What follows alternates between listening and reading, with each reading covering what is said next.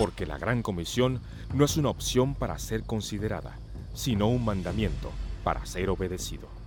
Radio Eternidad presenta Impacto Misionero, nuestro programa de misiones.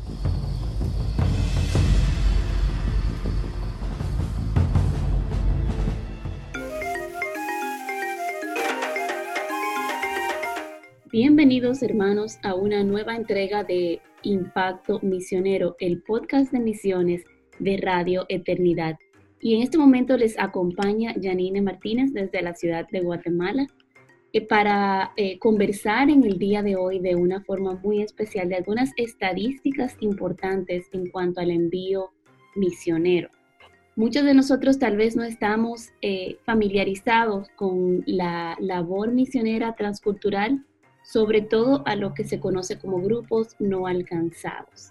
Hay varios tipos de estadísticas que nos permiten medir cómo va la evangelización del mundo, cómo va el alcance del Evangelio a lugares donde nunca han escuchado de Cristo y en otros lugares donde ya se ha escuchado de Cristo, pero la iglesia todavía no está totalmente establecida, no hay suficiente liderazgo local no hay suficiente establecimiento o plantación de iglesias o no hay suficiente, de hecho, donde, lugares donde no se ha iniciado o pueblos que no tienen todavía testigos suficientes, digámoslo de esa forma, para poder continuar ellos mismos la labor de evangelización en medio de su propio pueblo. Así que en el día de hoy vamos a estar conversando acerca de algunas estadísticas interesadas basadas en varios artículos eh, y preguntas comunes que se hacen acerca del envío de misionero. Y para esto es importante que nosotros conversemos primero en los términos que hemos presentado en algunos eh, programas anteriores, en algunas entregas anteriores. Hemos conversado acerca de eh, al 2018 la población mundial tiene aproximadamente de 7.5, 7.6 billones de habitantes con una edad media de 29.7 años y una expectativa de vida de 68 años, mucho más alta que lo que se tenía hace 50 años. Sin embargo, eh, tenemos muchos grupos, eh, como se dividen en estadísticas, se divide en términos de grupos no alcanzados, no se habla de países, porque son grupos que, que los que comparten una barrera lingüística. Por ejemplo, en China puede, la población china es de 1.1 billones de habitantes. Sin embargo, en China hay más de 250 grupos étnicos distintivos, grupos étnicos con una organización social distinta, con una organización, eh, eh, tienen una lingüística eh, distinta, no se entenderían un grupo con otro. Eh, y entonces es muy importante que nosotros entendamos que la labor de alcanzar esos lugares no es tan sencilla. En tiempos del Nuevo Testamento nosotros vemos cómo la orquestación y la soberanía de Dios permitió que el Evangelio pudiera esparcirse tan abiertamente, a pesar de que muchos tiempos, en los principios, en los inicios de la iglesia, los creyentes enfrentaron hostilidad y en algunos tiempos persecución, no siempre, que creo que también es una, eh, un mal entendimiento de que la iglesia siempre estuvo en, tiempos del Nuevo Testamento en todos los lugares perseguida. La iglesia sí sufrió hostilidad, sí sufrió rechazo todo el tiempo y en, y en grandes rasgos sufrió persecución. Hasta hoy sigue sufriendo persecución en muchas partes del mundo, pero no todo es persecución. Creo que vamos a hacer un programa al respecto. Pero el punto de todo esto es importante aclarar de que el Evangelio pudo llegar tan rápidamente a distintos lugares por dos razones principales orquestadas por Dios. Una de ellas fue la paz romana. La paz romana era la paz de Roma, era eh, ese sistema que protegía la paz a toda costa a través de todo el imperio. Entonces, había una facilidad de viaje entre un país y otro porque no estaban en medio de guerras por territorios, por, por, por aldeas, por lugares. Eso permitía que los discípulos de Cristo podrían moverse de un país a otro sin ningún tipo de inconveniente, de una nación a otra, de una ciudad a otra, de una aldea a otra. Y esto fue pura orquestación de Dios, porque antes de eso y después de eso, vamos a ver que las diversas guerras, los diversos conflictos eran obviamente un impedimento a que pudieran personas moverse de un lugar a otro. De hecho, cuando hay un conflicto, la tendencia natural es que las personas salgan o huyan del lugar del conflicto. Entonces, esto fue una de las cosas que Dios orquestó que permitía que el Evangelio, permitió que el Evangelio en los tiempos de la iglesia primitiva, en los primeros 70, eh, 80 años de la iglesia, pudiera moverse tan ampliamente y luego los, los 200, 300 años posteriores. Otra razón muy importante fue el, la helenización o lo que era, que podría ser un daño en términos culturales y de creencias, pero representó una unidad lingüística. Representó que todo el mundo conocido prácticamente manejaba un mismo idioma, que era el idioma griego. Y eso permitió que los escritos de los apóstoles y los escritos de los, de los escritores neotestamentarios, las cartas, pudieran llegar, los evangelios, eh, pudieran llegar a extremos del imperio, ser leídos y entendidos por la audiencia, por los creyentes, por todos los creyentes. Fíjense que no era algo que solo la alta, eh, eh, la alta sociedad podía entender, el idioma griego unía a todos los individuos a través de todo el imperio. Entonces esto permitió que esta gente pudiera entender el Evangelio. Este es un, estos son dos retos que, que tenemos eh, seriamente en el día de hoy, porque muchos de los lugares menos alcanzados con el Evangelio están hoy en día en medio de conflictos bélicos, de conflictos raciales, de conflictos eh, armados en donde se hace difícil la entrada, no imposible porque el Evangelio es imparable, como vemos en la palabra, pero hace mucho más difícil y retadora la entrada del Evangelio, la permanencia de misioneros durante suficiente tiempo como para aprender los idiomas, como para poder evangelizar a los locales. Y también otro impedimento de esto es la parte lingüística. Entonces, esto era algo que el Evangelio no tuvo eh, en el primer siglo y permitió que rápidamente pudiera extenderse el mensaje. Entonces, hablando de grupos no alcanzados, hay, eh, podríamos decir que hay tres grupos. Eh, los grupos no alcanzados, que son aquellos que tienen menos de un 2% de presencia evangélica. Y estamos haciendo una distinción porque muchas estadísticas que cuando incluyen el cristianismo incluyen todas las que son religiones eh, denominaciones cristianas, como nosotros las, las conocemos, incluye a los católicos e incluye incluso muchas estadísticas a grupos como los mormones y los testigos de Jehová. Por tanto, es importante que se haga una diferenciación. Entonces, cuando hablamos de estadística en cuanto al envío de misioneros, tenemos que enfocarnos en, la presencia evangélica, donde hay, se entiende que hay una presentación fiel del Evangelio de Jesucristo tal y como Él nos lo entregó en su palabra. Entonces, los grupos no alcanzados son aquellos grupos que tienen menos de un 2% de presencia evangélica.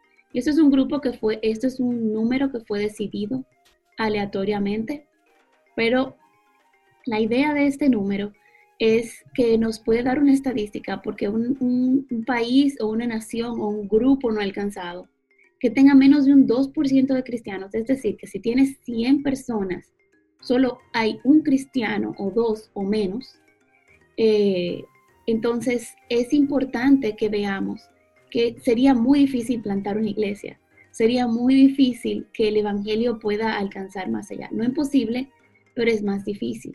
Entonces estos grupos es donde habría que enfocarse más en la evangelización antes que cualquier otro esfuerzo que también es parte de la gran comisión.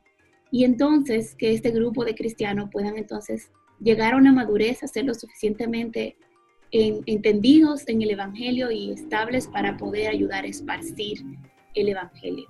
Eh, recordemos que a diferencia de, los, de las personas que vinieron a Cristo, que tenían trasfondo judío, esta gente venía con, una, con todo el conocimiento del Antiguo Testamento.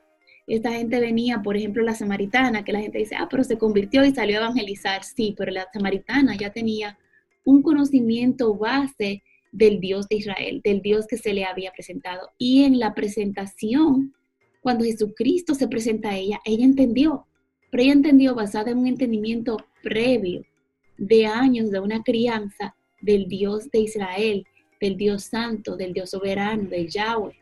Esto es un entendimiento que la mayoría de los grupos no alcanzados no tienen. Entonces, el punto de partida para evangelizar estos grupos es mucho más atrás que partir del conocimiento del Mesías, de Cristo.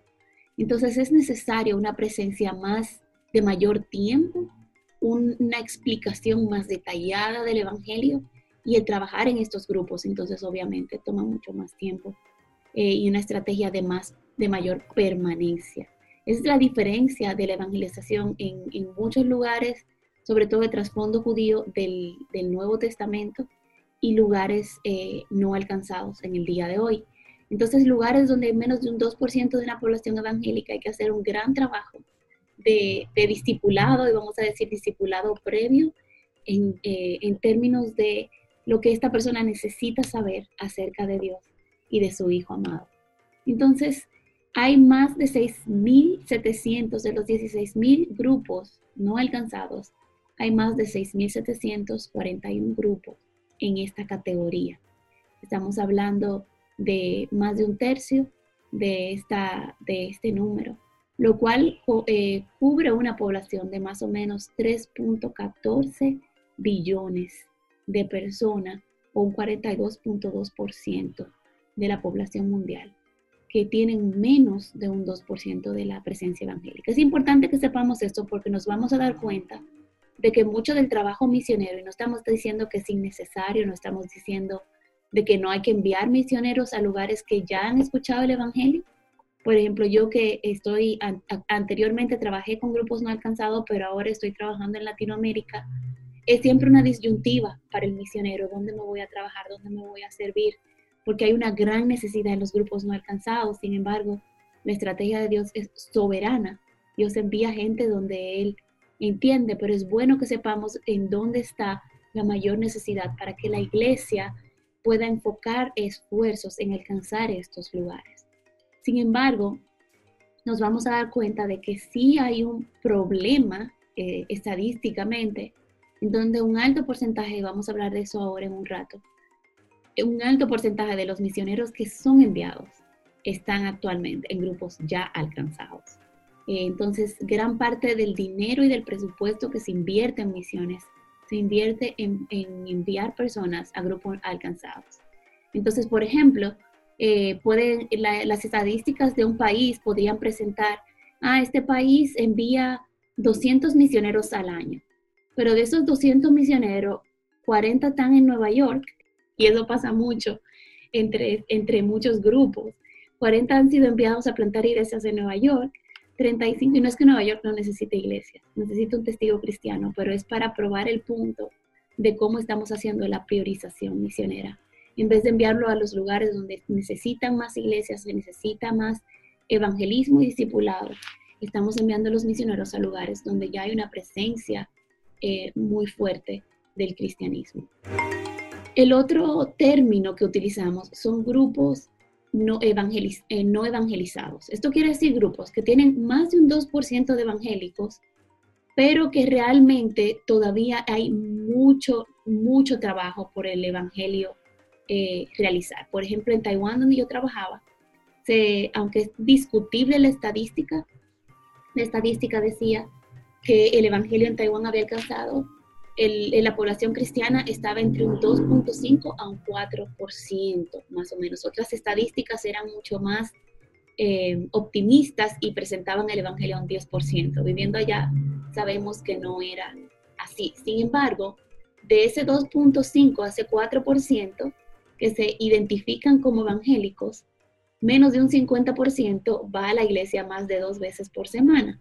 Eso demuestra que no hay un testimonio firme de cristianismo de igual forma, eso quiere decir que todavía un 96% de la población taiwanesa no es creyente.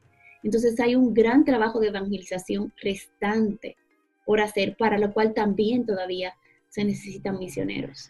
Y esto cubre alrededor de 2.792 grupos no alcanzados. Fíjense que ya tenemos más de un 50% de la población mundial en una situación crítica en términos evangelísticos. Ahora, grupos no alcanzados son aquellos, grupos, perdón, alcanzados son aquellos que tienen una mayoría cristiana. Y nuevamente tenemos que estar claros en que tener una mayoría cristiana no quiere decir un cristianismo genuino. Por ejemplo, Guatemala es considerada una, una, el país más evangélico de uno de los el más evangélico, uno de los más evangélicos del mundo y el más evangélico de Latinoamérica, donde se identifica que hay hasta desde un 40 hasta un 60% de la población como evangélica. Sin embargo, los niveles de corrupción, los niveles de violencia, los niveles de, destrucción y de corrupción familiar y social nos dicen a nosotros de que este evangelicalismo no es necesariamente un cristianismo bíblico. Y a pesar de esto, de los que se identifican en su mayoría cristiana, tenemos un 42% de la población mundial.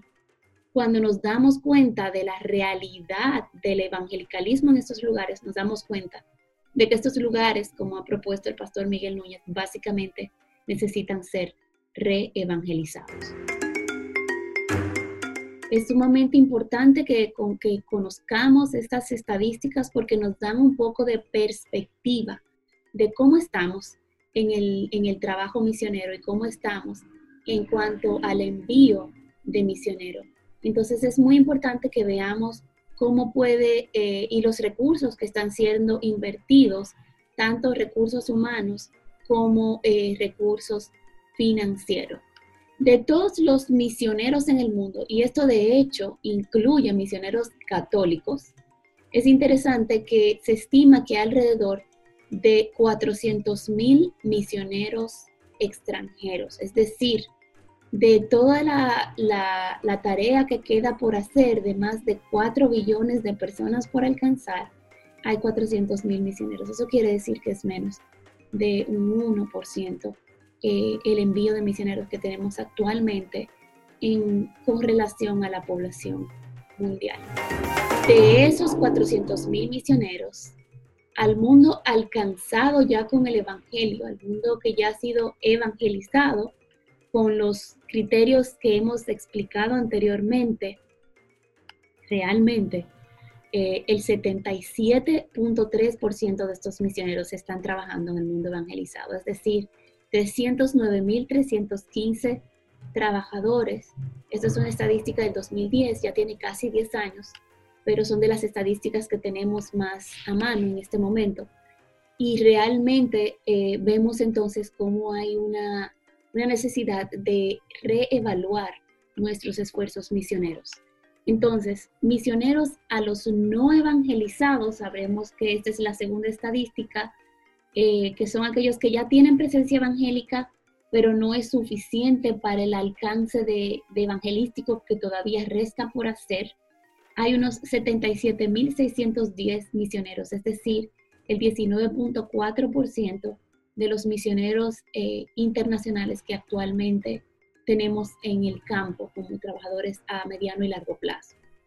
De los misioneros a los no alcanzados, solo hay un 3.3%. Es decir, de los 400.000 obreros, que es un número bastante pequeño ya, que tenemos a nivel del mundo, menos de un 3% de esos obreros Estamos hablando solamente de 13.315 obreros trabajan en medio de pueblos no alcanzados.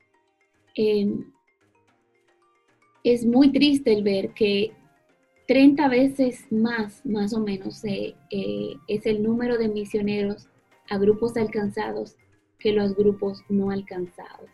Y, los, y es interesante ver que realmente el, el trabajo, ese ratio, esa, esa relación de 30 a 1 de misioneros a grupos alcanzados, a grupos no alcanzados, eh, debe de hacernos reconsiderar a la iglesia de Cristo.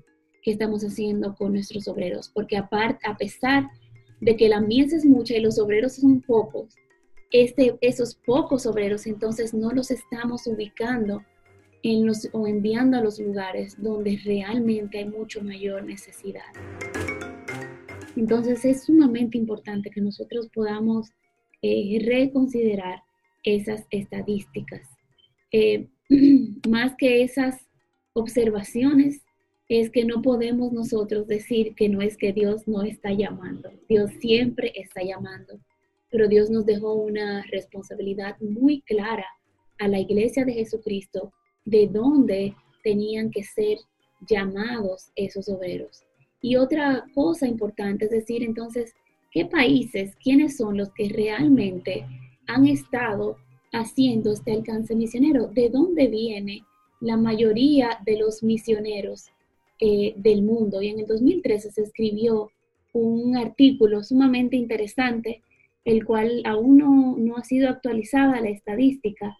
Sin embargo, es muy importante que nosotros veamos cuáles son los países que más están enviando misioneros. Hay un lugar que es muy bueno al que le gustan las estadísticas, puede ir a verificar, que es quien actualiza, maneja y se enfoca mucho en, llevar estas estadísticas, y es el Centro para el Estudio del Cristianismo Global en el Seminario Evangélico Gordon Conwell, que está en, Boston. Em, y de esos 400 mil misioneros internacionales que se habían sido enviados en el 2010, más de la mitad de los países que más enviaban misioneros son del sur global. Y esto muestra un gran cambio en lo que históricamente es la historia de las misiones. El sur, el sur global es el, lo que geográficamente cubre lo que sería em, eh, África, Asia y Latinoamérica, los países que están que anteriormente eran mayormente receptores de misioneros, hoy en día más de la mitad de los, de los países enviadores son de estos países del sur global. Entonces ya no es solo Europa y Estados Unidos, que son los países que generalmente han sido relacionados con el envío de misioneros, sino que ahora las misiones tienen otro tipo de cara de los países que estamos mencionando, que son los principales en el envío misioneros, vemos países en el listado como Brasil, como Corea del Sur y como la India. Eh, otros eh, que envían misioneros notablemente son Sudáfrica, Filipinas, México, China, Colombia y Nigeria. Entonces, los Estados Unidos todavía es el mayor enviador en misioneros a la fecha con 127 mil eh, misioneros internacionales enviados en el 2010, y esto no es a largo plazo, sino incluye todas las estadísticas de misioneros internacionales enviados en un año, 127 mil enviados en el, en el 2010 comparados a 34 mil eh, enviados por Brasil, que era el segundo país en el envío. Fíjense ustedes cómo en un año eh, cambia seriamente lo que es la estadística del el envío de misioneros internacionales durante un año. Y es increíble y es de, mucho ánimo para nosotros el poder entender que Dios no tiene acepción de ni límites de dinero, ni lenguaje, ni cultura para hacer estas cosas. Y una de las ventajas que vemos en que el envío de misioneros se dé de estos países que no son tan típicos es justamente porque nos permite un acceso eh, a los países de acceso creativo, a los países que se conocen como países más cerrados al envío de misioneros.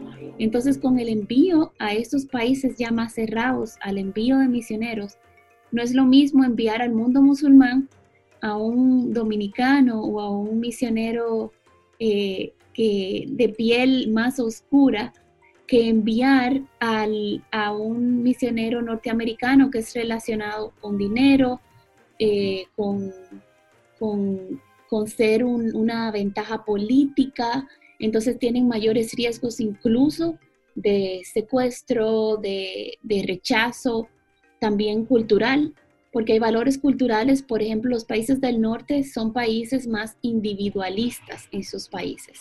Sin embargo, los países del sur global son países de culturas más comunitarias. Entonces, de enviar países del sur a, países no alcanzados que generalmente en un alto porcentaje tienen culturas comunitarias también, la adaptación cultural es mucho más sencilla. No quiere decir que es fácil, pero es menos traumática que para una persona que viene de una cultura completamente individualista. Obviamente esto no limita a Dios. Sin embargo, vemos eh, una gran cantidad de ventajas que tienen los misioneros de países que no son tradicionalmente enviadores de misiones a estos países. Y lo que estamos viendo es el resultado de, una, esfuerzos de plantación de iglesias que han traído en su ADN desde el principio lo que es la, la obra misionero y la expansión del Evangelio. Es decir, mucha de la evangelización que se ha hecho en los últimos 50 años, muchos de los esfuerzos de plantación de iglesias que se han hecho en los 50 años, han priorizado lo que es desde el principio de la conversión de estos nuevos creyentes, del evangelismo, del discipulado, el que el compartir el evangelio con otros que nunca han oído de Cristo es una prioridad del cristiano y es una, la misión que Dios nos ha dejado. Entonces, lugares como Camboya, como Mongolia, que han tenido históricamente, han sido países eh, y todavía son países con una poca presencia de creyentes, sin embargo, los creyentes que han sido evangelizados en estos países han entendido y han abrazado el reto misionero, al punto de que particularmente he tenido la experiencia de conversar con muchos de estos líderes, líderes de la iglesia, de los primeros creyentes que se convirtieron en estas naciones, que hoy en día son de los líderes principales de la iglesia. Y aún hoy en día muchos de ellos están dejando sus países para irse a plantar iglesias a lugares no alcanzados. El compromiso de estos creyentes es alentador, es de confrontador para cada uno de nosotros. Eh, Mongolia es actualmente la nación más enviadora de misioneros per cápita. Es decir, a pesar de que Mongolia todavía está entre los países no alcanzados por su porciento de presencia cristiana, sobre todo un, un, país donde la iglesia es muy joven, donde el Evangelio apenas empezó, se hicieron las primeras plantaciones de iglesia en esta generación en el 1991, en la historia reciente, que fue cuando el, comunismo cayó en, Mongolia. Entonces, a partir de la fecha se empezaron a plantar nuevas iglesias, empezaron, se empezó un trabajo de evangelización, pero estos creyentes desde el principio entendieron y abrazaron la gran comisión. También su cultura nomádica ayuda un poco más de que se sienten menos eh, arraigados en un lugar y si Dios les envía a, a otros lugares mucho más de más difícil acceso, ellos fácilmente están dispuestos a dejar todo, no se aferran tanto a una casa, a un lugar y se van. Y esto nos, nos creo que es algo que nos debe de confrontar como, como iglesia latinoamericana realmente. Y Mongolia envía, eh, estadística hace unos años era, envía 222 misioneros, eh, no, envía un misionero por cada 222 cristianos. Entonces, eso quiere decir que cada, de cada 222 cristianos, esos son enviados, enviando un misionero. Y cuando lo vemos así, hermanos, entonces no es tan difícil. Porque muchas veces en Latinoamérica es la mentalidad de, ay, es que no tenemos dinero para apoyar a un misionero. Pero 222 personas trabajando y 222 personas ofrendando para que uno que está dispuesto a ir pueda ir y hacer trabajo misionero en medio de grupos no alcanzados no parece una tarea tan imposible. Entonces ahí vemos también que el, el, trabajo misionero no es misión imposible porque fue la misión que Dios nos dejó a nosotros. Así que con esto vamos a ir concluyendo nuestra entrega del día de hoy, no sin antes tomarnos un tiempo para reflexionar en estas preguntas, empezar a orar para que Dios levante una iglesia en Latinoamérica enviadora, que Latinoamérica pueda ser conocida por ser una iglesia enviadora, no solo en cantidad misionera, sino en calidad misionera. Creyentes comprometidos con el Evangelio bíblico, creyentes conocedores de su Dios, de la palabra de Dios, que manejan con, con eficacia, que manejan correctamente la palabra de verdad y creyentes también dispuestos a, apoyar a los demás, a los misioneros que van a estar yendo emocionalmente, eh, financieramente, en oración, con visitas y apoyo de otros obreros misioneros. Y que realmente veamos que la tarea misionera no es la misión imposible y que Dios cada vez más utiliza a personas del sur global para expandir el trabajo evangelístico al resto de las naciones. Esto ha sido nuestra entrega de hoy del programa Impacto Misioneros. Esperamos que nos acompañen a una próxima entrega. Nuevamente se despide Janine Martínez. Hasta la próxima. Bendiciones abundantes. Has escuchado Impacto Misionero, el programa de misiones de Radio Eternidad. Te esperamos en nuestro próximo programa. Impacto Misionero es una producción de Radio Eternidad.